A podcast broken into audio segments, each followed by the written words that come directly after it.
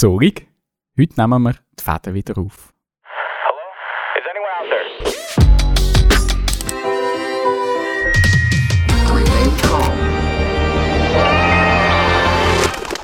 Herzlich willkommen zu einer neuen Folge Central Park, ein Podcast von Central Arts. Da drin hat es viel Platz für Popkultur, Gott und das Leben. Also so viel Platz wie in einem Park, dass wir diesen Satz auch wieder mal so schön gesagt haben. Äh, überhaupt nicht abgelesen. Ähm, Folge 39, Freunde. Wow. 50 ist langsam nicht mehr weit. Jetzt kommen wir dann da so wieder so in die Jubiläumsgegend. Nein, geht noch ein paar Folgen. Heute wette ich aber ein paar Fäden aus vergangenen Folgen wieder aufnehmen. Eben, ist das ein Folgetitel jetzt schon gerade gewesen, den du da gedroppt hast? D- Das, das ähm, können, wir noch, können wir am Schluss dann diskutieren. Ähm, aber einfach ein paar Fäden, wo sich die meisten wahrscheinlich auch nicht mehr mögen daran erinnern, dass wir da mal drüber geschwätzt haben, aber vielleicht ein paar, paar treue Hörer haben vielleicht Freude, wenn wir gewisse Themen einfach nochmal noch mal schnell aufgreifen, vielleicht noch ein Update geben.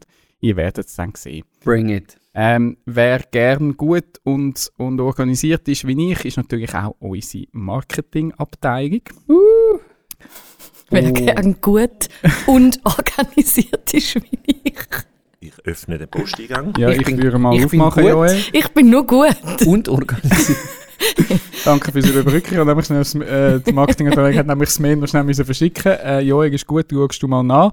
Weil eigentlich, wir haben zuerst noch zum Festhalten, es ist eigentlich Harmonie pur.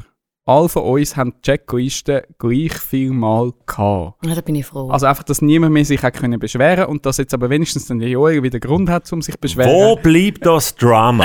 The Daily Dose of Drama. Daily Dose of Drama, darum habe ich jetzt dir auch die Checkliste zukommen lassen, dass du jetzt wieder führst, dass du dich wieder kannst beschweren dass du immer die Checkliste hast. Für all die, die auf YouTube zuschauen, da wäre sie. Jawohl. Genau, wir müssen vielleicht den Elefant im Raum müssen wir noch ganz kurz äh, ansprechen. Also, Ja. Der Joel. Nein. die Kamera da in der Aha!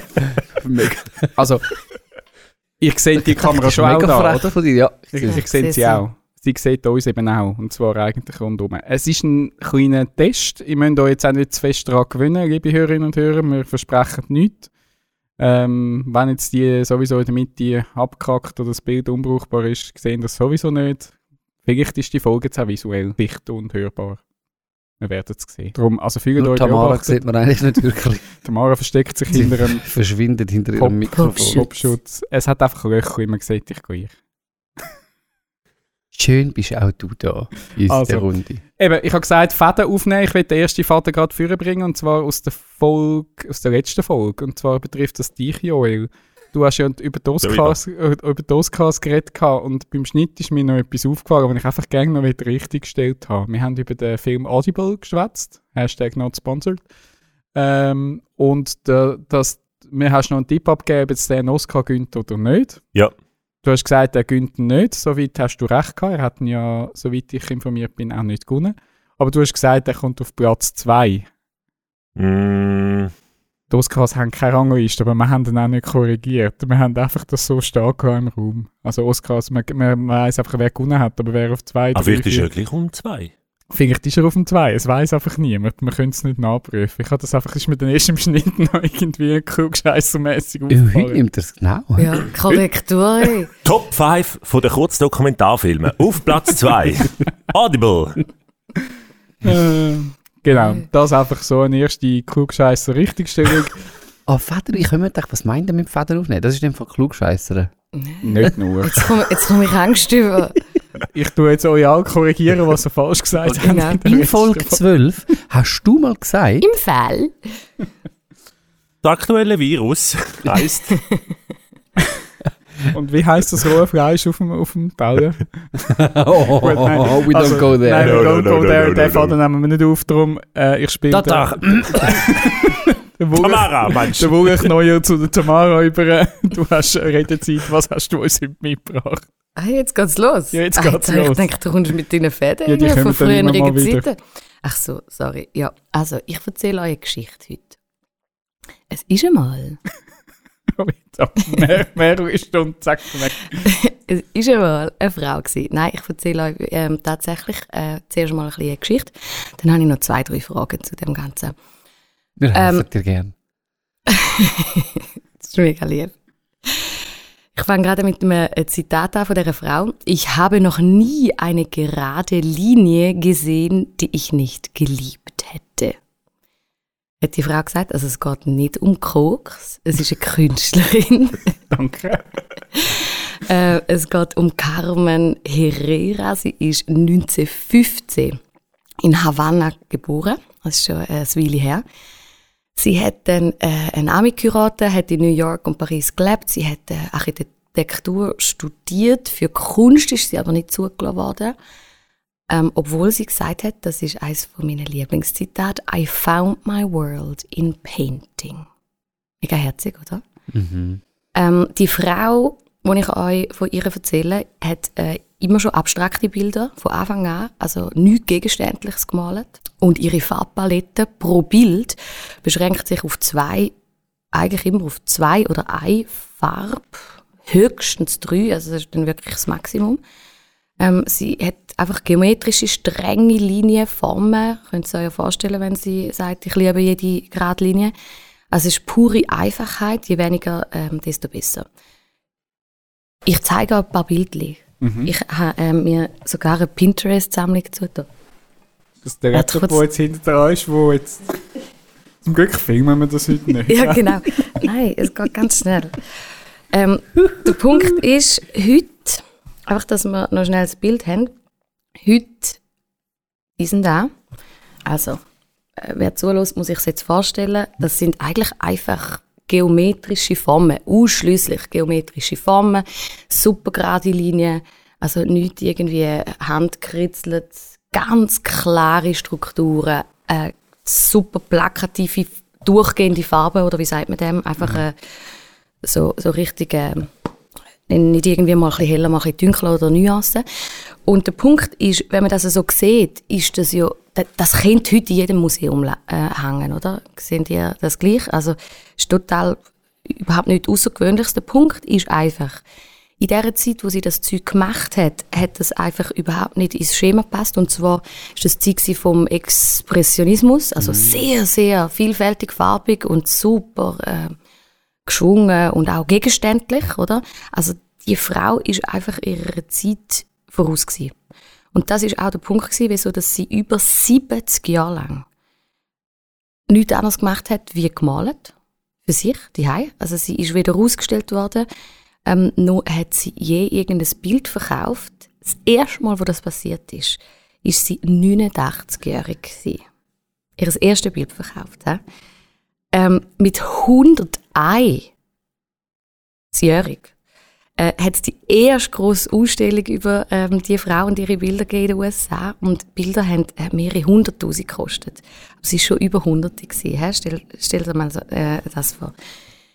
Und die Erklärung, wieso das, das äh, so passiert ist, äh, habe ich schon angedeutet, ist einerseits natürlich, weil sie einfach mit dieser Minimalismusgeschichte natürlich äh, über zehn Jahre ihrer Zeit voraus war. Also niemand hat das damals verstanden.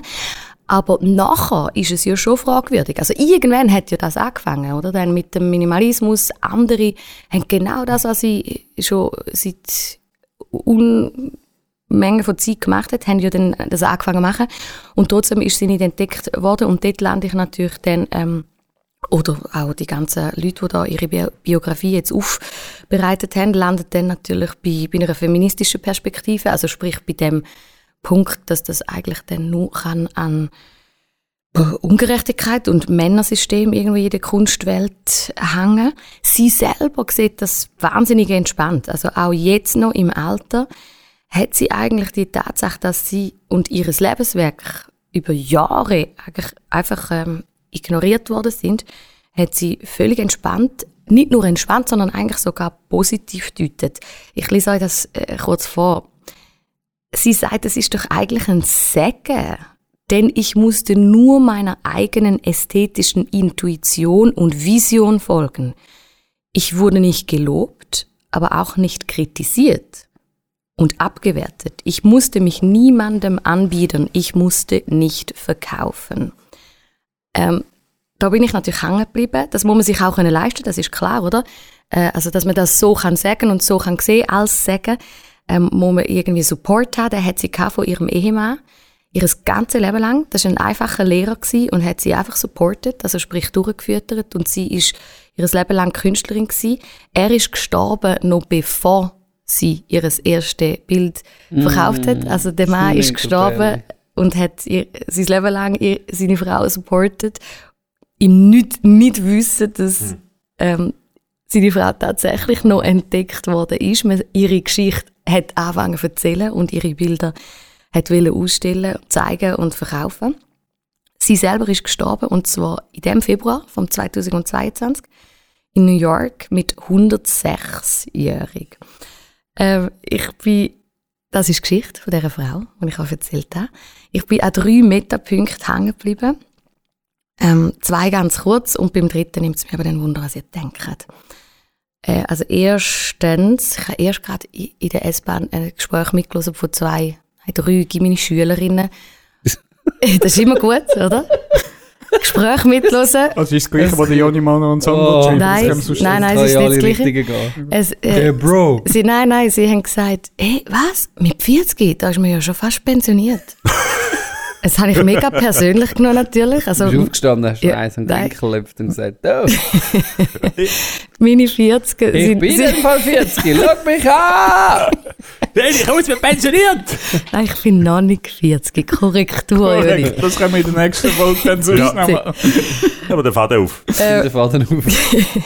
Also, Meta-Ebene, Transfer ist heute, das finde ich natürlich wahnsinnig äh, entspannend und sexy, so eine Geschichte zu lesen und zu erfahren von so einer Frau. Also, einfach nicht immer das Gefühl haben, wir müssen irgendwie zwischen 20 und 30 alles erreicht haben und, überall schon gewesen sein. Das Leben ist meistens recht lang.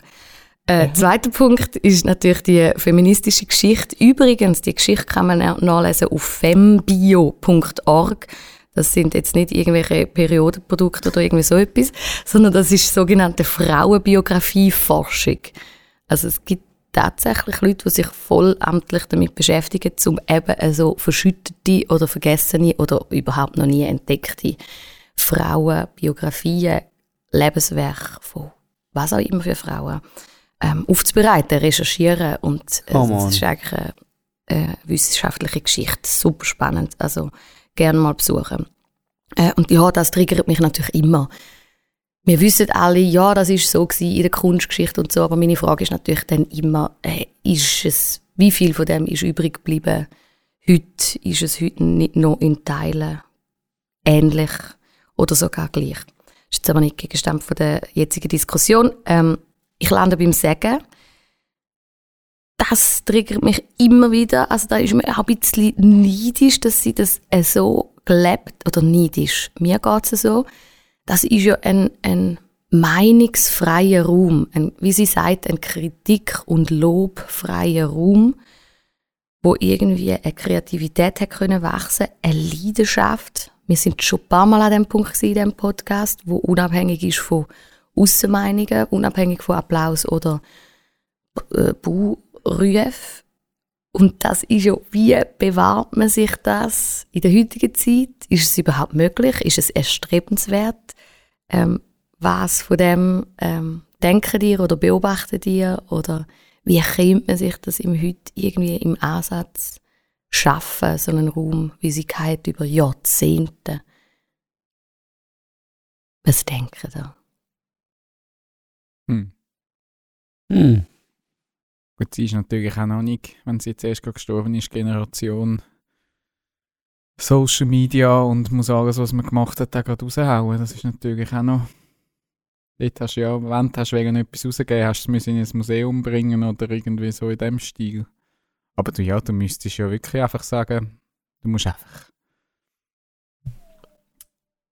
dir in deinem Räumchen richten, dort einfach werken und das aber wie irgendwie dann auch gut finden. Das ist wahrscheinlich das, wo du, wo du dich schnell einfach nachkommst, ich wollte das jetzt irgendjemandem vielleicht irgendwie zeigen und Reaktionen haben. Also Reaktion ist ja auch etwas, etwas Schönes. Voll. Du musst, glaube ich, schon recht der Typ dazu sein, um das sich so zurückgezogen. Also ich zwar nicht, wie fest sie es versucht hat auch. Ob sie wirklich einfach nur für sich, also weißt du, ob sie wirklich, wie sie, weißt du, hast du gelesen, wie sie entdeckt worden ist? Jetzt zum Schluss. Also die ist dann schon, also sie ist ja 106 Jahre alt geworden und mit 89 hat sie Eben, ja, sehr verkauft. schön. Also da sind natürlich jetzt schon noch Aber Jahre das? gewesen, also oder, wo sie denn- wirklich verkauft hat. Ja. Ja, irgendwie in New York halt die ganze Kunstszene und irgendjemand Irgendjemand der hat dann mal etwas ganz Kleines ausgestellt und Ja. dann ist das plötzlich äh, grösser geworden. Äh, ja, natürlich, weil man auch auf den Fakt gestoßen ist, dass die das schon seit eigentlich anfangs mit dem vom letzten Jahrhundert so machen. Ja, ich glaube, also ganz abschotten von etwas, das wird schon schwierig, aber ich glaube, es hat viel damit zu tun, ähm, wie du deine Zeit auch durch einteilen. Also eben zum Beispiel oder auch, ich jetzt mal, der Raum, wo du dich am meisten aufhaltest, dass du den probierst, so zu gestalten. Dass du wirklich, ja, dass du dort einen Safe Place hast. Ob jetzt das die High ist, mit Familie, mit dem engen Umfeld, wo du dich viel umgibst, ähm, oder ob es halt auch bedeutet, eben Social Media ähm, dass du einfach wenig dort drauf bist und nicht stundenlang Kommentare lesest und Sachen anschaust und, und dich von dem berieseln lässt, sondern das auf ein Minimum reduzierst und dem Space, ob das irgendwie im Atelier ist, die Heide im Umfeld, mit Familie, mit Freunden, mit Gleichgesinnten, die dir gut tun, dass du dem mehr Raum gibst in deinem Leben, in deinem Schaffen. Als allem, wo so, ja, dich könnte eben wie soll man sagen, ähm, jetzt fällt mir das Wort. Ja, Ablenken. oder- beeinflussen. Und Bewertung halt und so. Es gibt ja ganz viele Leute, die behaupten das immer in Interviews, oder? Glauben die an denen? Ganz viele Ich Bekannte, lese die immer sagen, Kommentare. genau, ich lese, weisst, ich lese Nicht nie jedem. Kommentare. Es gibt Leute, wo ich das schon glaube, ich glaube, die haben Ja. das privat, aber also, ich bin immer unsicher. aber ich finde es, also wenn es jemand durchzieht, grundsätzlich in der heutigen Zeit schon eher gesund, äh, eben nicht alles go, go lesen. Im Idealfall Ach, hast hast du wirklich einfach noch ein Team um dich herum, das für dich dann das Zeug lesen und das, was für dich relevant ist, leitet es weiter und alles andere sagen es dir gar nicht erst. Wenn du das irgendwann kannst leisten, ist natürlich dann das Idealfall. Heute, wo aber jeder sich selber wahrscheinlich managt, musst du aber ich, bist dem irgendwie, mu musst es Ausgesetzt. konsultieren. ja. Und ich habe gerade letztes Interview gelesen mit dem Nemo, Musiker, und er hat da gesagt, wenn die unbekannte Leute ein Kompliment machen, ist es gerade wieder vergessen, oder du nimmst es eigentlich gar nicht groß. Wenn die Unbekannte eine Kritik machen, dann ist sie brennt. Gute Also- Beobachtung, ja. Also ich, ich finde, es muss möglich sein. Das ist ein grossartiges Beispiel. Also hoffentlich ist das möglich, weil ich, das ist ja auch wirklich, glaube ich, Kritik an, an unserer Generation, wo so versessen drauf ist auf jede Art von Reaktion. Und das ist doch einfach, einfach sau dumm. Wir, wir tun ja sogar in Herzli und in Thumbs Up Züge interpretieren. Was für ein Scheiß. Das, ja, das sagt nichts. Du veröffentlichst einen Song, Leute hören drei Sekunden und hören nicht weiter und haben dir irgendein Herz gegeben. Das bedeutet rein gar nichts. Oder? Darum, ich lande schon, ich lande beim Christo, äh, wo wir auch schon hatten, der gesagt hat, die richtige Kunst machst du für dich selber, alles andere ist Propaganda. Das würde für mich in eine, in eine ähnliche ähm, Kerbe hineinschlagen. Und logisch braucht das, ich glaube, das braucht in der heutigen Zeit etwas, dass du das kannst. Und umso mehr verstehe ich, dass sie sagt, das ist ein Sagen.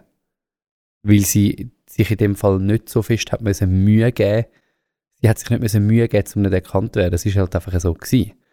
Und das ist eigentlich etwas Schönes, oder? Weil, wenn du vielleicht wahrgenommen wirst oder wenn du alles von dir teilst und andere Leute können sehen, dann musst du dir auch mehr Mühe geben, dass du es einfach für dich machst. So, Mhm.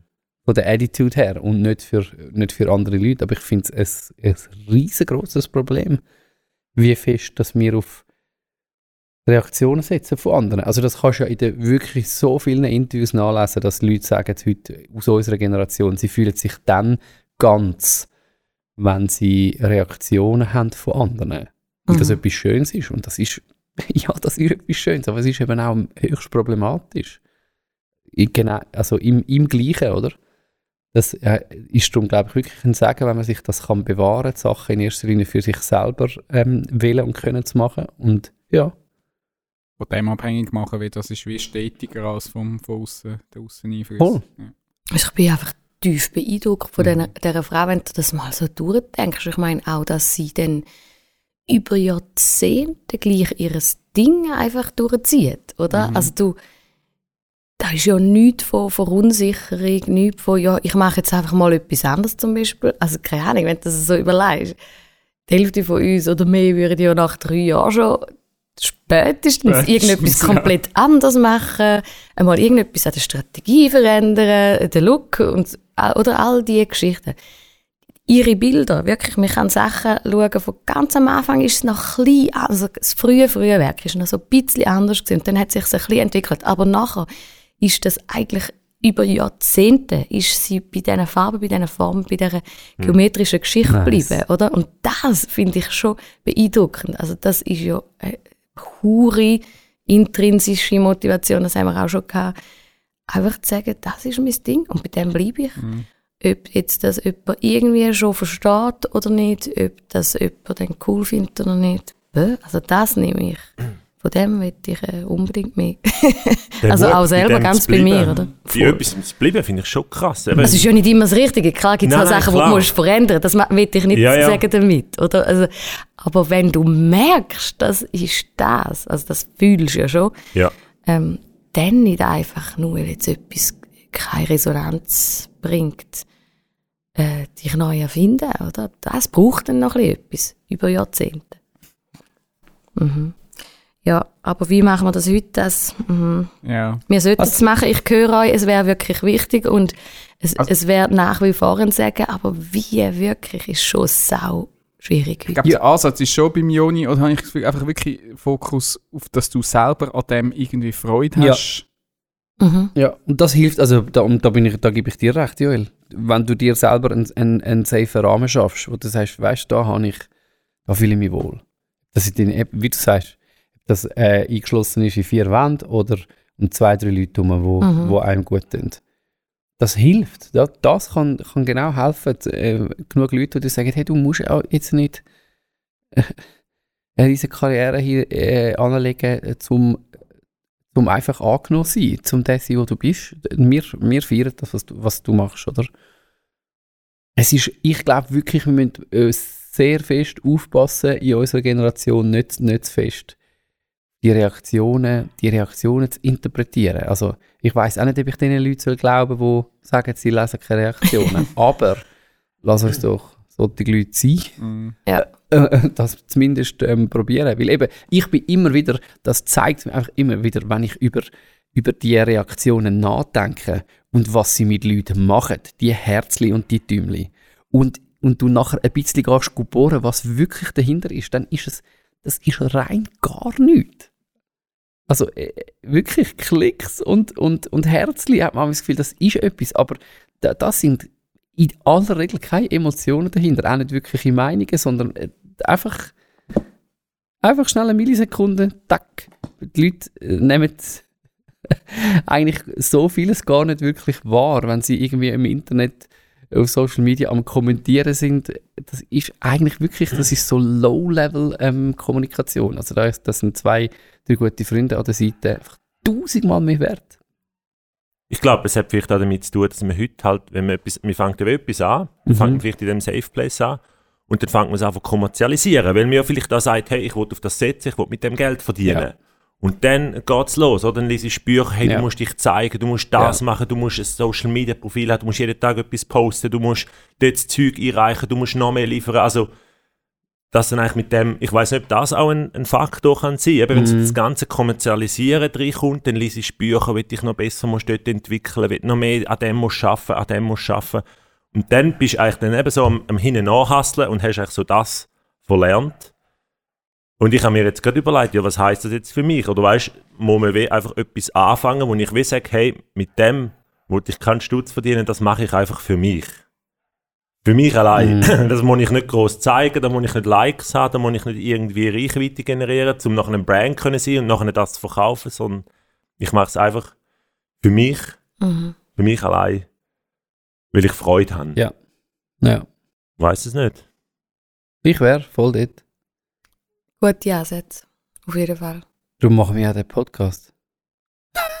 Immer zwischendurch einfach mal wieder ein bisschen Freude haben. Wie wir daran Mit zwei, drei ja, Freunden Thema- zusammensitzen. Ja. Ja, voll. Finde ich schon. Ich meine, ja, nicht weil Tausende von Leuten ähm, dazu hören. Ähm, jedem Einzelnen danke. der zulässt. Jetzt wäre sowieso der Moment, wo Jede das Marketing Reaktion. ab, ab, ab Ja. noch könnte greifen, wenn Ja, ich bei greif- Likes ich greif und, und Herzen und Ich es noch sind. schnell ein. Ähm, vielleicht gibt es ähm, auf unserem Anhang auch einen Link zu der Tamara ihrem Pinterest-Board. Das würde mich nämlich noch interessieren. Tamara Kann ist man das öffentlich Ästhetin. machen? Das kann man äh, öffentlich machen, ja. Du hast sicher noch ähm, spannende Sachen auf dem Pinterest-Board. Aber auf jeden Fall, oder zumindest das Board mit diesen Bildern. Ähm, vielleicht finden wir den Link dort, vielleicht finden wir einfach nur ein Bild. Ähm, gehen jetzt schauen. Komm, Auf Anhang über. Auf central-art. Nein. Central.art. Zum Glück kannst du keinen Dani, mach Kommentar weiter. dort lassen, weil Mach wir weiter. lesen den eh nicht. Ich, Die richtige Domain kommt noch. Richtig, der Menge kommt noch, wir machen, machen weiter, merkt euch das. Ähm, wir gehen, nehmen den anderen Vater schnell wieder auf. Äh, Joni, Oh, ouch. Folge 27. Ah, look, siehst Ist wie gestern, oder? Das ist wie gestern, oder? Es ist wie beim alles Sammy Klaus. Joni. Du, magst, äh, du hast doch dort über den Jens Haning geschwätzt. Magst du dich noch an Jens Haning erinnern? Das ist der Künstler, der ähm, Geld geklaut hat. Der hat leere Einwände in ein Museum Genau. geschickt und gesagt, er soll jetzt aufhängen mit dem Titel Take my money Take and money. run. Genau. Take the money and run. ähm, genau, der, der eigentlich Auftragsarbeit nicht so umgesetzt hat, wie es das Museum sich das vorgestellt hat, leere Einwände aufgehängt. Ihr könnt es nachlesen, Folge 27. Wir gehen die Geschichte nicht mehr. Ich habe einfach dort noch schnell ein, ein Update, nicht eine Korrektur, sondern Oh, ein geil. Update. Die Ausstellung ist durch. ähm, er hat das Geld noch nicht zurückgegeben, stand jetzt. Das Museum nutzt für mich aus meiner Sicht aber auch sehr jetzt als Marketingmaschinerie. Sie haben einmal angekündigt, dass sie jetzt verklagen. Ob sie es schon gemacht haben oder nicht, habe ich nicht können herausfinden. Sie nutzen einfach jeden Moment wieder, um nochmal auf das hinzuweisen. So Es schmeckt noch, also ich glaube, es ist nicht ein PR-Gag vom Museum und dem Künstler. Ich glaube, das gebe ich langsam nicht. Aber das Museum nutzt das Ganze schon auch, wenn sie schon ihr Geld verlocht haben, dass sie wenigstens jetzt die Sache auch ausschlachtet und jedes Mal wieder einfach darauf hinweisen, wir verklagen ihn jetzt. Genau, also aktueller Stand ist, sie haben angekündigt, eine Klage einzureichen. Wir gerne nicht, äh, er müsse jetzt das Geld zurückgeben. Ähm, falls ich dort würde, irgendwann mal mehr herausfinden, können wir dann in der Folge äh, 58 können wir dann sonst noch mal ein, ein Update, Update geben. Danke, Genau. Dani. Aber wir bleiben bei dir, Jani. Ähm, Kannst du übernehmen? Ich übernehme, danke vielmals. Ich bin auf einen Gedanken gestoßen bei der Barbara Bleisch. Für die, die sie nicht kennen, sie ist Philosophin, sehr sympathische Philosophin aus der SRF, Schweiz. oder? Ja, unter anderem macht sie jetzt, sie ist auch Autorin, hat verschiedene Bücher geschrieben. Ich finde sie herrlich. Super gute Gedanken, wo sie schafft, zum eigentlich recht unakademisch ähm, weiterzugehen. Das schätze ich an ihr. Es ist einfach verständlich. Und sie hat ein bisschen ähm, über, über, die, äh, über den Fakt nachgedacht, Mitleiden ohne am Leiden zu verzweifeln. Und das habe ich spannend gefunden, jetzt an verschiedenen Orten zu lesen. In den letzten Tagen, Tamara hat mir zum Beispiel einen Artikel ähm, zugeschickt, Krieg und Pop. Nein, danke. Ja, genau. ähm, äh, in der Zeit ein super herrlicher Artikel, Ja. ähm, wo sich äh, um Grammys gedreht hat, wie eigentlich unbeholfen, mega peinlich, ähm, dass, dass es Grammys irgendwie nicht ähm, geschafft haben, ähm, ja, Kunst eigentlich zu feiern, ohne am Krieg zu verzweifeln. Also ähm, ich habe das noch recht spannend gefunden. Das siehst du auch auf dem Social Media Profil von ganz vielen ähm, äh, Künstler und Künstlerinnen jetzt aus unserer Generation. Die, äh, äh, sagen wir es mal so, verwöhnten äh, Millennials, die bisher eigentlich noch nie grosse Leiderfahrungen gemacht haben, plötzlich mit einem Krieg konfrontiert sind und jetzt höchst verunsichert sind. Oh Mann, kann ich jetzt noch meine Songs veröffentlichen und oh Entschuldigung, sorry und ich weiß gerade nicht, wer ich bin und darf ich überhaupt noch Künstler sein und so. Das ist echt interessant zum Zuschauen, weil die natürlich mit der Situation komplett überfordert sind. Ähm, und äh, also an den Grammys, eben, das ist ein, ein Artikel gewesen, äh, den ich noch recht interessant fand, haben sie gefunden, es ist einfach grossartig gescheitert. Ähm, es ist eher peinlich gewesen. Also der Zelensky hat auch noch geredet und es ist irgendwie wie zu einem Programmpunkt verkommen und ähm, der Autor oder die Autorin hat am Schluss die Frage gestellt, wäre es nicht viel besser gewesen, die Künste hätten können als das stehen bleiben, was sie eigentlich sind, eben ohne dass man hätte müssen den Krieg für sich vereinnahmen. Also äh, ich lese heute die Passage noch vor, hätte es die Kunst, die Musik, den Jazz, den Hip-Hop und den Country wirklich abgewertet, wenn man den Krieg nicht zur eigenen Sache erklärt hätte. Würde es nicht eher für die Stärke der ausgezeichneten Künste sprechen, wenn sie Mitgefühl, Menschlichkeit, Schmerz und ja auch Freude als Werte inszenieren könnte, die auch jenseits solcher Bilder und Metaphern Bestand haben. Auch saugut im Sinne von, hey, Kunst könnte jetzt genau äh, eine heilende, eine rettende, ähm, äh, äh, äh eine Kontra, mhm. ein, ein Kontrastwirkung hat zu, zu dem grausamen Leid, wo wir wo im Moment sehen, oder? Und müssen nicht noch irgendwie versuchen, eben den Krieg irgendwie für sich zu vernehmen. Die müssten eigentlich können für sich alleine stehen. Und der Gedanke von der Barbara Bleisch geht genau in die Richtung.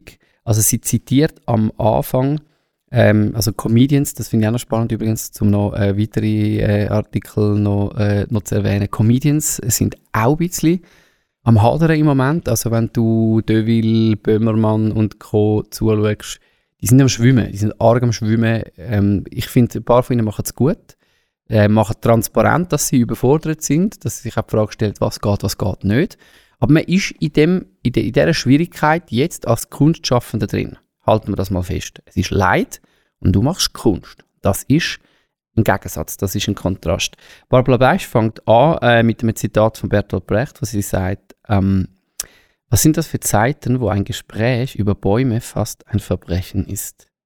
fragt Bertolt Brecht in seinem Gedicht an die Nachgeborenen. Also dort fängt sie an und sagt, okay, darf für mir überhaupt eben ähm, fröhlich sein oder sagen, uns geht's gut wenn ja gleichzeitig Leid ähm, äh, da ist. Das Gedicht von Bertolt Brecht ist ähm, während dem Krieg äh, entstanden, während der Nazizeit. Und sie heißt an die Nachgeborenen, nicht Nachkriegszeit. Oder was ist der Kontext? Also ich weiß es nicht. Ähm, an die Nachgeborenen heißt eigentlich wie, äh, also er das? schreibt an die äh, nachfolgenden Generationen, die sollen können verstehen, so. was eigentlich in dieser Zeit abgegangen ist. Ja. Ähm, und sie geht dann ähm, auf zwei Denkerinnen, auch zwei Philosophinnen ähm, ein, zwei französische, die an der Sorbonne, äh, der Universität in Paris, ähm, studiert haben. Die erste ist Simone de Beauvoir und die andere ist ähm, Simone Weil. Und sie äh, fängt eigentlich an bei der, bei der Simone Weil und dort gibt es eine Anekdote, ähm, wo, wo erzählt, dass sie eigentlich nur anhand von einer Nachricht von einer grossen Hungersnot in China in Tränen ausgebrochen ist. Das ist so ein bisschen der eine ähm, Standpunkt. Also totale Empathie mit dem Leid. Und ähm, Simon Weil ist für das ähm, eingestanden. Sie ist, das ist noch interessant, mit 34 gestorben bereits. Ähm, äh, mit 34 Jahren stirbt sie entkräftet in einem Sanatorium in England. Ähm, weil sie sich so aufgegeben hat eigentlich ähm, im Einsatz ähm, für, für andere Menschen. Ähm, das ist, die, das ist ähm, Team Simon Weil. Team Simon de Beauvoir ähm, entgegnet folgendes, also die beiden Frauen haben gleichzeitig studiert, haben sich auch dort getroffen ähm, und ähm, von einer von der eine Begegnung äh, will ich, äh, ich euch vorlesen. Der Bubach entgegnete eben, also der Simon Weil, der ähm, äh, in Tränen ausbricht wegen der Hungersnot in China, es gehe weder in der Philosophie noch im eigenen Dasein darum, andere Menschen glücklich zu machen. Das Ziel bestehe vielmehr darin, in unserer Existenz einen Sinn zu finden. Simon Weil entgegnete in scharfem Ton, man sieht, dass sie noch niemals Hunger gelitten haben. Und de Beauvoir resümiert, damit war unsere Beziehung auch schon wieder zu Ende. Die zwei Frauen haben sich nicht gefunden. Jetzt wäre für mich eigentlich die erste Frage, sind ihr eher so ein bisschen Team Beauvoir oder Team Weil? Also im Sinne von totale Empathie, helfen, jetzt, subito, oder sind ihr Team de Beauvoir? Im Sinne von, hey, es hat eigentlich nicht mit mir zu tun. Ich, ich bin für mein eigenes Glück, für, mein, für meinen eigenen Frieden, für meinen eigenen Sinn zuständig. Es ist mir bewusst, es sind zwei Extrempositionen. Sie sind aber in dem Kontext, finde ich, extrem spannend. Macht, glaube ich, immer wieder einen Transfer. Boah. Können wir jetzt im Fall auch nicht schneiden, wir haben jetzt das Video da im Einsatz. ich glaube, vom, vom, vom Grundtyp bin ich Team ähm, Simon Weil, wahrscheinlich. Nein, der zweite. De Beauvoir. De Beauvoir. Mhm. irgendwie weitermachen, so vom Grundtyp her. Mhm. Ich mache mein Ding weiter. Aber irgendetwas in mir unten sagt immer wieder, du solltest eigentlich Team Weil sein. Mhm. Oder irgendwie so, hey, du solltest doch mehr und du solltest, ich weiß nicht, ob das irgendwie ein Gewissen ist oder sonst irgendwie etwas, wo in mir sagt, nein, du kannst jetzt nicht in dem Team sein, du solltest im anderen Mhm. Team sein. Mhm. Mhm. Ich hätte mich jetzt auch eher bei de Beauvoir zugeordnet. Ich habe es ein bisschen ähnlich wie der Joel. Ich finde das aber noch schwierig, jetzt, ähm, weil, ja, die ganze, das ganze Thema von der Gleichgültigkeit, das wäre dann für mich irgendwie negativ. Mhm. Also das ist jetzt positiv ausgedrückt gewesen, irgendwie im Sinn von, du, du versuchst den Sinn im eigenen Tun zu finden und bei dir zu bleiben und nicht irgendwie das Gefühl haben, du müsstest die ganze Welt retten, aber es könnte ja auch einfach ein Ausdruck sein von Gleichgültigkeit und dann, wenn ich das Und merke, fast auch schon Egoismus wahrscheinlich. ein genau, wenn ich das merke, will ich eigentlich nicht in dieser Ecke sein. Das Mhm. meine ich eigentlich nicht damit. Aber es ist noch ein bisschen psychologisch komplex. Ja, ich, ich habe gemerkt, es ist ja, es ist ja dann ja je nach Thema geht es dir ja entweder nä also näher oder weniger näher. Oder ich habe jetzt auch gerade in der letzten Woche gemerkt, je nach Situation, wo man drinsteckt, geht es dir näher oder weniger näher. Mhm. Ich merke jetzt gerade das Thema Krieg ist mir jetzt gerade aktuell irgendwie so im Kontrast und vorgekommen und so näher, weil ich jetzt gerade Papi geworden bin Mhm. und irgendwie so in einer, in einer Kontrastwelt. Also Ja. wir haben jetzt so ein riesen Glück, äh, äh, eine Tochter rüberzukommen und irgendwo am anderen Ecke haben die das wie nicht. Und das habe ich wirklich gemerkt, dort, das hat mich emotional recht genommen. ja. Natürlich der Situation geschuldet. Wenn im anderen, wenn ich jetzt nicht in dieser Situation, also auch dann hätte es mich glaube noch also weiterhin betroffen gemacht, aber so kombiniert ist es natürlich dann noch, noch intensiver. Und Mhm. ja, also glaube gleichgültig, Team gleichgültig wäre ich auch nicht, auch sowieso nicht. Aber je nachdem, wo du gerade drin steckst, kannst du dich schon gerade noch recht verwünschen. Mhm. Ja, ich meine, eben, es sind, es sind Extrempositionen und beide braucht es. Also, eben, ich glaube, es geht auch weniger darum, zum gleichgültig zu sein, sondern sich die Fähigkeit ähm, zu bewahren, trotzdem noch an seinem Sinn ähm, können festzuhalten, oder? Das, das, das ist ja der Fokus. Also ich glaube, ähm, Simon de Beauvoir sagt nicht, das andere geht mir nichts an, sondern ich will aber fokussieren auf den eigenen, ähm, auf den eigenen Sinn. Ähm, ja, danke für, äh, für eure ähm, Einschätzungen. Barbara Bleisch geht weiter und zitiert noch den Kulturwissenschaftler Fritz Breithaupt und äh, sie sagt, der Kulturwissenschaftler spricht im gleichnamigen Buch von der dunklen Seite der Empathie. Anteilnahme kann uns zum einen handlungsunfähig machen, wenn uns das Elend zu sehr deprimiert. Zum anderen drängt sie uns zur unmittelbaren Hilfe, anstatt langfristig und politisch zu denken. Also es gibt eine Form von Empathie, das habe ich spannend gefunden, wo dich eigentlich abzieht. Deprimiert am Schluss, weil das heißt, das kannst du eigentlich gar nicht handeln. Und das müssen wir irgendwie können, können, können aushalten. Und auf die andere Seite, ähm, du kannst natürlich praktisch jetzt kannst du wirklich etwas tun, anstatt einfach irgendwelche Reden schwingen. Oder? Das ist ja Mhm. jetzt auch die grosse Diskussion. Was bringt es denn jetzt, grossartige Reden oder einfach mit irgendwelchen Hil Hilfskonvoi dort, ähm, dort anfahren? Ähm, die beiden Frauen, ähm, Simon de Beauvoir und Simon Weil, äh, haben sich wie gesagt nicht wirklich gefunden, ähm, zeitlebens. Ich habe es noch spannend gefunden, was ähm, Simon de Beauvoir, die hat länger gelebt als Simon Weil, am Schluss von ihrem Leben ähm, doch noch über die anderen notiert hat. Und sie hat gesagt, ich beneide sie um mein Herz, dass sie imstande war, für, die ganz, für den ganzen Erdkreis zu schlagen. Und ich glaube, das ist ja ein bisschen etwas, wo, wo Mhm. mich immer wieder äh, motiviert. Ich bin ganz klar dort, dass ich mir versuche, meinen Sinn zu bewahren. Ähm, das könnte sein, dass wir genau aus dem Grund Künstler sind.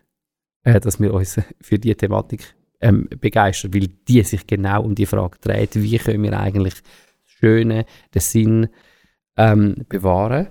Und gleichzeitig motiviert mich eigentlich so ein bisschen das Beneiden, wie es äh, Beauvoir auch beschreibt, das Beneiden von dem grossen Herz ja auch. Ermöglicht uns vielleicht zum, eben nicht irgendwo sophisticated, irgendwo in, äh, somewhere in the clouds äh, unsere Sachen zu machen, sondern sagen, okay, heute geht es jetzt einfach darum, dass ich, ich gehe mit, ich gehe helfen, ich tue etwas Praktisches. Ähm, ich will ein bisschen von dem, ein bisschen von dem Herz, wo, wo empathisch ist. Beneide die Leute, wo, ähm, das haben. Also in dem Sinn wünsche ich uns ähm, beides.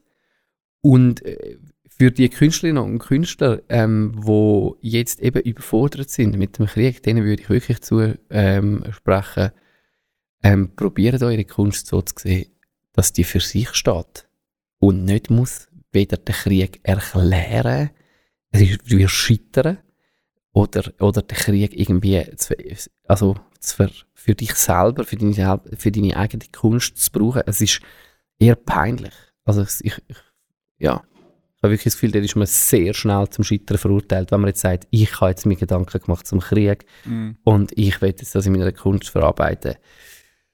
Uh, ist ein grosser Schuh, ähm, den du anziehst. Dort würde ich eher sagen, hey, probier doch einfach deine Kunst in dieser Zeit so anzustellen, dass sie für sich selber spricht. Und ja, auch Freude. Und, im Brecht seinen Wort gesprochen, auch Gespräche über Bäume. Sollten äh, in diesen Tagen immer noch erlebt sein. Hm? Schön. Hast du noch etwas zum Thema Bäume? Ihr könnt gern auch über Bäume reden oder uns folgen natürlich. Neu auch auf YouTube und sonst Apple Podcast, Spotify. Ja, aber rechnen nicht damit, dass jetzt jede Central Park Folge auf YouTube landet. Aber wir haben sonst guten Content auf Ja. YouTube. Also, ach Johann ist dort drauf. Auf jeden Fall, da sind wir Sehr ja im. Studio gewesen für Mhm. die neue Staffel. Ja, die, die ist schon draußen, wenn die Folge rauskommt. Die ist schon aus. Verwirrend. Verwirrend. Verwirrend. Ja, einfach so Ja, Zeitsprünge sind unbedingt schauen. Also geht unbedingt auf YouTube. Ach Johann Staffel 2. Kommentiert, liket, wir schauen es nicht an. Versprochen. Gut, wie machen wir jetzt den Bogen? Ähm, Tamara, noch schnell etwas anderes. Also, Hast du wirklich wie so ein Sammy Ja. Jetzt kommen wir zu dir, Tamara. also du hast jetzt vorher noch, vielleicht nochmal zu Folge der- 15. Ich habe durch mein Fenster geschaut und zum den Vater von dieser Folge nochmal aufnehmen. Also eben, wie sie hat sich, äh, die, wie hat sie geheißen, die Künstlerin, die du am Anfang gebracht hast? Carmen Herrera. Die hat sich das bewahrt. Wie hast du dir etwas anderes können bewahren? Also bist du wirklich noch nie oder nie am Wordle gewesen? Hast du am Wordle nie eine Chance gegeben? Mit dich habe ich nie erlebt, irgendwie zu Wordle. Also seit wir das in diesem Podcast besprochen haben, Folge äh, 35. sie hat Ähm, sich ein bisschen geweigert. gell? Obwohl du in unserem Wordle-Chat bist. Nein, nicht mehr. Sie Nicht ist mehr? sie Ich ha- heimlich wieder Ja, austreten. ihr habt mich dort äh, zu, wegen Integrationszwecken haben die mich ähm, reintun und ich bin dann wieder austreten. Nein, tatsächlich, ich bin Wordle-resistent geblieben. Ich, ha- ich habe nicht Hast du angefangen. deinen Safe Spa- Space bewahrt? Ich und habe nicht angefangen. Wobei ich wäre rasch aus dem Chat. Der, der Herr links von mir, der macht das Wordle inzwischen in acht Sprachen und postet es. Es ist, äh, es hat mich einfach wirklich immer noch. Quote Französisch sind 92%. Meine Quote im Spanisch ist recht schlecht. Die ist 88%. Dafür ist die Quote im Englisch bei 97% und auch die Quote auf Deutsch bei 97%. Also, Ich habe Good News in dem Fall für den Herrn Schmidt, weil wir haben ähm, äh, jemanden inspiriert, wo wir über Wordle geredet haben Ah, sicher? in dieser Folge. Ist dann wohl der neue Shit. Also es gibt ganz viele noch Abwandlungen von Octurdle, Absurdle. Abs Absurdle macht sich Leben schwer. mein Lieblings... Mein Lie- Absurd! das wechselt den Begriff, wenn du den ersten eingegeben hast. dass du möglichst weit davon weg bist. Also es ist eigentlich zum dich wahnsinnig machen. Ähm, mein, mein Favorit ist Birdle. Birdle kannst du nur äh, Vögel eingeben, fünf Buchstaben äh, Vögel. Wow. Auch Ähm, auf verschiedene Sprachen. Also auf einfach Englisch. Oh. Du musst einfach alte Vögel auf Englisch Ei, mit fünf ei, Buchstaben ei. musst irgendwie üben. Also eben, es, Ornithonördel heisst wahrscheinlich auf Deutsch. es nimmt wirklich abstruse Formen an, aber wir haben, äh, ein Kollege von mir, der Dan, hat unseren Podcast gelost und er ist halt auch ein Webprogrammierer und äh, hat darum jetzt ein berndeutsches Wörter Geil ist ich das! Ein Wördu hat er gemacht.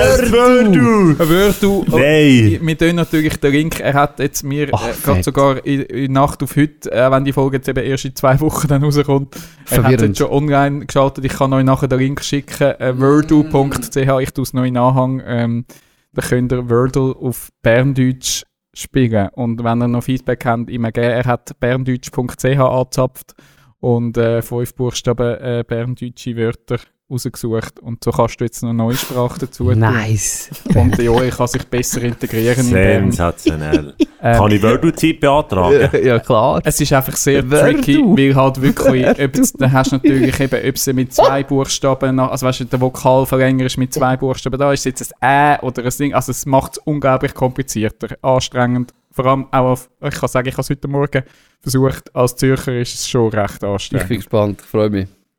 Genau, also Berndeutsches äh, Wordle auch jetzt am Start. Danke Dan für, für das. Gibt es auch schon ähm, jemanden aus dem Oberland, der das in Rätoromanisch anbietet?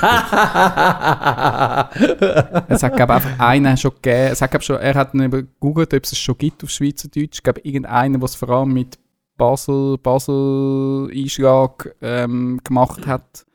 Aber ähm, glaube auch nicht wahnsinnig sortiert. Also er hat jetzt einfach wirklich, er hat, er hat jetzt einfach berndeutsch.ch angezapft und das ist jetzt seine, du musst natürlich einen guten Datensatz haben für die Wörter, also dass es irgendwie funktioniert. Genau. Das Grischurdel. Geschuldet. Also Tamara wäre das nicht, Berndeutsch, äh, kann, kann ich Nein. nicht. Nein, du hast mich nicht überzeugt, auch Was müssen wir für ein Wordle machen, dass man dich überzeugt? Was für eine Thematik? Ich glaube einfach das Prinzip. Keine Ahnung. Das, Fem das Feminördel. Ah. Gut. Nur, nur Frauennamen. Nicht fünf Buchstaben, aber vier Buchstaben hat äh, äh, der Monsieur wie Boris Birdle? Boris Birdle. Joel, äh, die Part, was hast du uns noch mitgebracht? Boris Bird ist ein bisschen zu lang zum Eingeben. Ja, ich habe mich eigentlich gefreut über den, den Titel, den du schon gesetzt hast für die Folge, Dani, am Anfang. Weil, als ich äh, mir überlegt habe, was ich heute bringe, habe ich so gedacht, oh nein, das ist eigentlich wieder das Gleiche, wie wir schon mal hatten. Oder das Ähnliche, wie wir letztes Mal schon hatten. Ähm, ihr werdet es wahrscheinlich selber schnallen, es gibt ein paar Fäden, die aufgenommen werden. Auf jeden Fall noch ein kleines Korrigendum, äh, oder jetzt habe ich den Faden wieder gefunden. Den Anhang findet ihr auf centralarts.net Mm. Dort. Das Dort. ist korrekt Domain URL für unseren Anhang. Und dort findet ihr auch einen Link zu folgenden Kolumnen.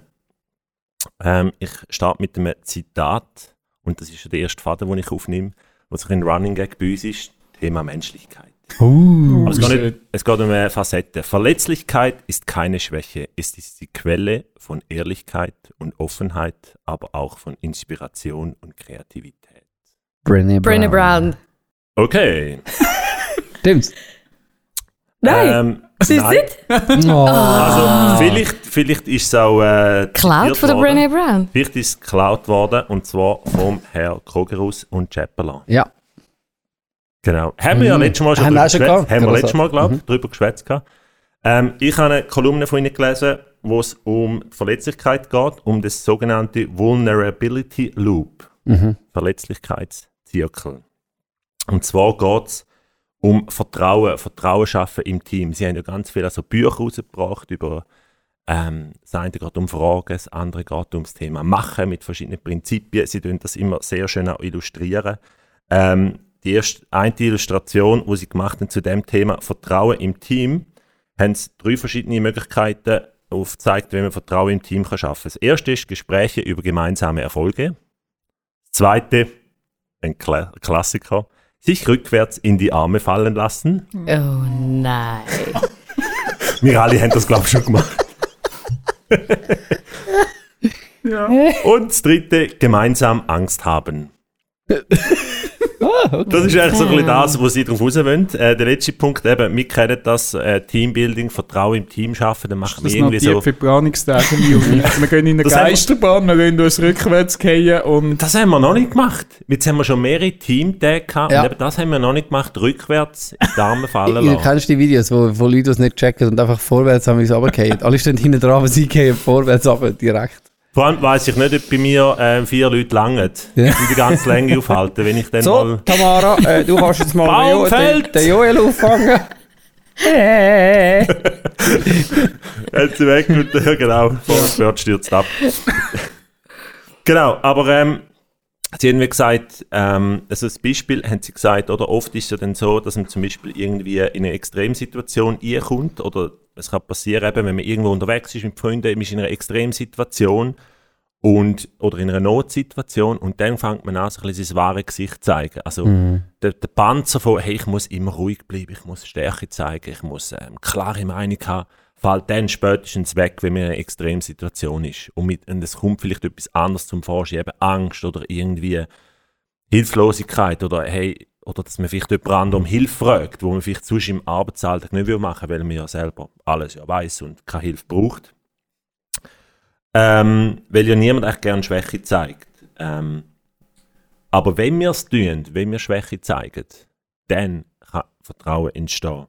Und das ist eben der ein Verletzlichkeitszirkel, äh, Zirkel, und der funktioniert folgendermaßen: Person A verzeigt, äh, zeigt sich verletzlich, Person B erkennt das und zeigt sich auch verletzlich.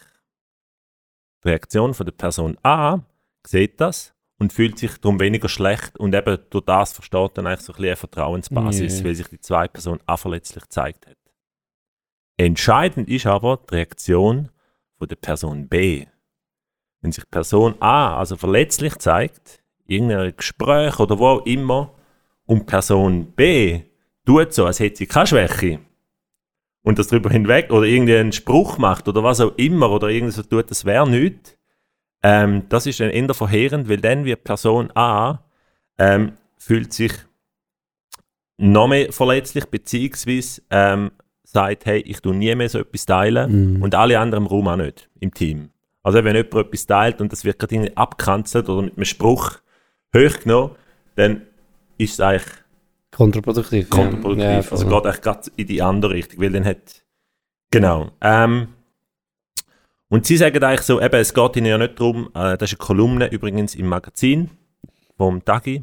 Ähm, ich weiß nicht, ob die letzte, ja, ihr findet sie online. Ähm, es geht ihnen eigentlich nicht um eine neurotische Selbstbezogenheit, sondern es geht wirklich um Vertrauen zu schaffen in einem Team. Also ich muss ganz ehrlich sagen, ich habe das auch schon mal irgendwo gelesen und auch schon probiert und auch gemerkt, es im, eben, in, einem, in, einem, in gewissen Kontext funktioniert es. Ich habe es schon anders erlebt, ähm, wo es gar nicht funktioniert hat. Aber ich habe auch schon wirklich gemerkt, dass es funktioniert, wenn wir sagen, hey, ich mache einen ersten Schritt und sage etwas, was mich beschäftigt, wo vielleicht nicht anges- also wo vielleicht nicht der Raum da ist, um Mhm. zu sagen. Oder ich tue sagen, hey, das kann ich nicht, hilfst du mir? Oder, oder was auch immer, auch wenn ich vielleicht wüsste fachlich, hätte ich mehr wissen wie die Person, aber ich weiß es wirklich nicht, aber die Person ist dort jetzt besser und darum frage ich sie, hey, kannst du mir Mhm. helfen oder kannst du mir ein Feedback geben? Sie mir sagen, hey, ich brauche dein Feedback, weil ich weiß, sonst kommt es nicht gut. Kannst du mir Feedback geben? Das ist unglaublich wichtig.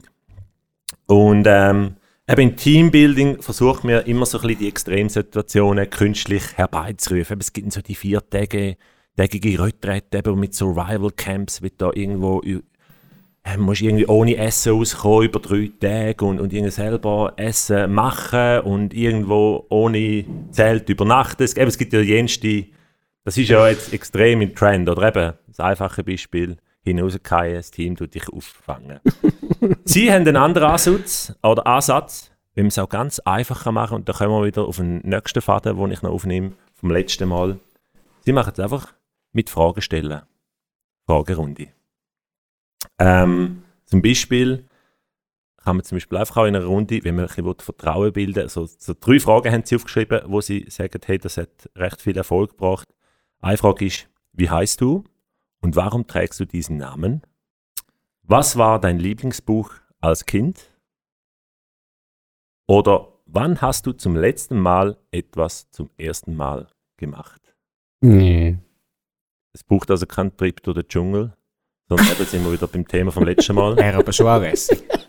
Es wäre schon lässig. Also ich meine, wir, wir zehren ja auch immer noch von Sachen, wo man doch gemeinsam als Team irgendwo, äh, gut, das ist eine Teambildungssache, aber wir wollen doch so Events oder so Sachen hast, wo du wirklich einfach streng geschafft hast. Das sind doch auch die Momente, wo, gut, entweder geht das Team nachher auseinander oder schweißt die einfach zusammen, oder? Das wäre der erste Punkt gewesen, oder Ja. nicht? Was ist der erste Punkt? Also von dem ganz am Anfang.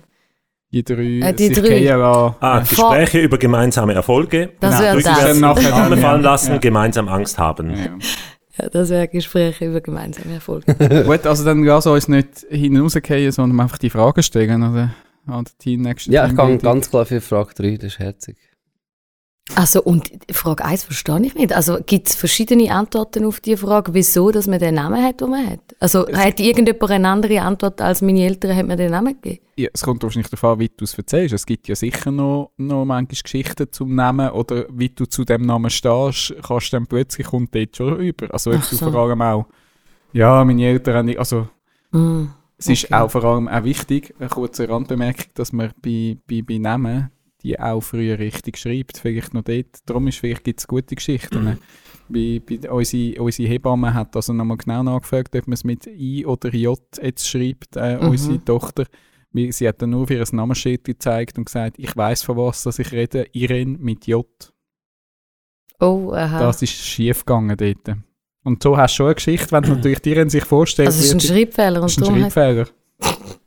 Weil Irene mit J äh, habe ich jetzt sonst auch noch nie gesehen. Also von dem her. Und so eine, eine Geschichte hast du schon mal. Das ist die Reaktion von der Da Tara. wäre jetzt Person B, die Reaktion von der Person B auf die Geschichte. Schreibfehler anfangen. Drum zum Schluss ähm, sind immer wieder in euren Teams gute Personen A und noch besser sind gute Personen B Und sind menschlich. und menschlich. Ein bisschen mehr im Team weiss, oder wie hat sie geheißen? Ja, Im weil. Voilà, Weil- zurück zum Team Dani. Also, Zurück zu gut. dir. Danke, Dankeschön, Joel. Joel, fürs äh, Teambuilding-Seminar. Teambuilding-Seminar. Wir nehmen es auf. Wir tun äh, nachher noch da im Kreis stehen und dann noch, wir haben so Stunden noch am Ballen. Können wir den noch, Ich- dann eine ich muss Gesprächsballen. Ich könnte schon dafür sorgen, dass wir gemeinsam auch noch ein bisschen Angst haben an den nächsten ähm, Team-Planungstag. Die Escape Rooms, das ist jetzt auch so Ja, ein genau. Trend. Ja, aber dort habe ich nicht Angst. ich kann eh alles lösen, da habe ich einfach gar keine Angst. Nein, also Ich bin gut Also, und es gibt auch gut glaub, es, es, organisiert. es gibt, Escape Room, wo recht. Gut, ich fühle kein Vertrauen mehr in dieser Runde, darum gehen wir langsam auf die Ziel gerade. ähm, ich habe noch ein letztes Ding, ich möchte euch einfach den Samstag, 15. Oktober, ich euch noch mitgeben. Schreibt euch den dick in die Agenda ein, ein Nein. grosses Highlight. Nein, sag's nicht. Nein. Du hast den Ball schon in der Hand. Benissimo. Richtig. Nein, ist Medienmitteilung vom. SRF. Ähm, Benissimo haben wir in der Folge 30 und 34 über geredet. Das beschäftigt uns recht, dass Mega. das wieder zurückkommt. Ähm, am Samstag, 15. Oktober, begrüßt Benny Thurnherr das Publikum einmalig zu einer Neuauflage von Benissimo. Zum 30-jährigen Jubiläum, sie haben sogar noch ein Jubiläum gefunden, hey, da haben sie noch einen doppelten Grund gehabt. Der Samstagabendshow gibt es wieder ein Wiedersehen mit den Friends. Freuen wir uns alle auf den Erich Vogt, Philipp Russell und Stefanie Berger. Äh, zentrales Element bleibt das Spiel mit den legendären Benissimo-Kugeln, bei dem die Zuschauerinnen und Zuschauer am Telefon mit Benny zwischen dem Sachpreis und dem Spiel um den Hauptpreis entscheiden müssen. Und jetzt kommt für mich eigentlich die grosse Enttäuschung an, der, an dem Remake. Die Sendung ist bei der Neuauflage so interaktiv wie noch nie. Um zu gewinnen braucht es kein Los mehr. Die Zuschauerinnen und Zuschauer können direkt in der Show anrufen und mitspielen. So weit, so gut. Im Jackpot befinden sich 100.000 Franken. Ja, lame. Wo bleibt der Satz, Herr Thurnherr, ich spiele um die Million? Ja. Es ist lame. Also, ja, das Problem ist, sie wollen keine Lösung verkaufen, haben sie halt einfach eben auch keine Million mehr. Jetzt weisst du mal, wie sie den Kohle natürlich ah, gemacht haben. Ja. Ich hätte jetzt, wenn ich Swisslos wäre, hätte man doch jetzt auch können zum 30-jährigen Jubiläum gleich noch schnell eine Million locker machen, oder? Da hätte man doch sicher noch irgendeinen Topf gefunden. Also, Entschuldigung, 100.000 Franken mit dem Penny telefonieren, für 100.000 telefonieren. genau. Also einfach, aber für die, die sich das nicht wollen, entgehen. Ich bin, glaub dann der legendäre Besoffene aus der Bar, der anläutet. Also alle Hörerinnen und Hörer, die sich die Sendung dann geben, läuten an und sagen bitte für mich den Satz, Herr Thurnherr, ich spiele um die Million. ja. Und dann will ich wissen, was der Benny dann sagt. So, Entschuldigung, ähm, nein, wir haben nur 100.000 Franken. Herr Turner, ich spiele um die Million. Fair enough. Gut.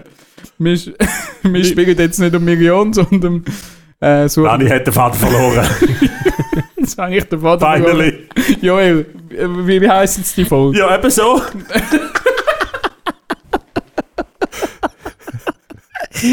Das hat die Vater verloren. Ja. gut, ich tue das noch mit der Marketingabteilung besprechen. Genau, wenn ihr also noch irgendwelche Themen habt für alle treuen Zuhörerinnen und Zuhörer von dem Podcast, wo wir jetzt nicht aufgegriffen haben, dürft ihr uns gerne bei mir melden. Ich tue dann das in der Folge, ja eben, habe ich gesagt, schon 58, 60, tun wir dann sonst nochmal Fäden aufnehmen, können wir dann sonst nochmal die Themen nochmal bringen. Wenn jetzt euer Thema nicht dabei war. Habt ihr noch irgendetwas, was ihr noch wollt, gesagt haben? Ade, ab zum Wordle. Ja, aber Ab, ab zum Wordle. musst go wörteln. Danke fürs Zuhören und ade. Tschüss. Bye bye.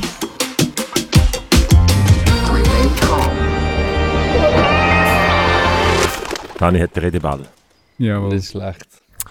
Gut. Jetzt muss ich wirklich das Her, ausprobieren. her mit dem Wordle.